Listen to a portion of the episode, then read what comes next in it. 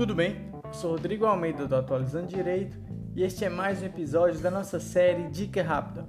Abordarei o tema Remédios Constitucionais Ação Popular. Então, fique até o final para aprender tudo o que precisa saber para concursos públicos, OAB e provas.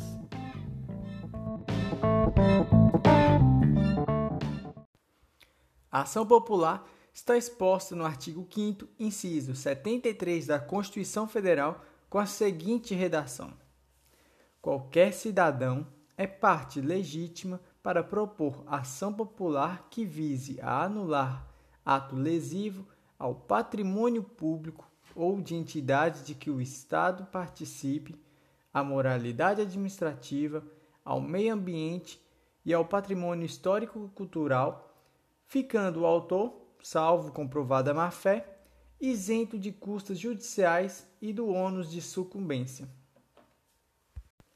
Ou seja, toda vez que um cidadão encontra-se diante de um ato lesivo ao patrimônio público, ao meio ambiente, à moralidade administrativa, ao patrimônio histórico-cultural, ele poderá impetrar ação popular para buscar a anulação desse ato.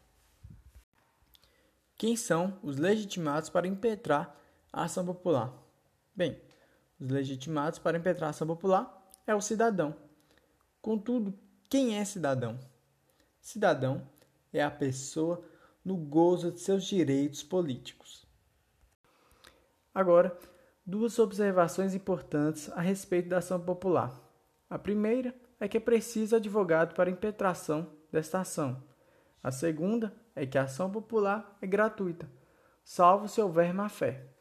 Contudo, o advogado autor popular recebe honorários de sucumbência se a ação for julgada procedente.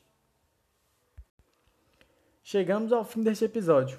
Siga o Atualizando Direito para acompanhar nossas dicas rápidas e compartilhe com os amigos. Até a próxima!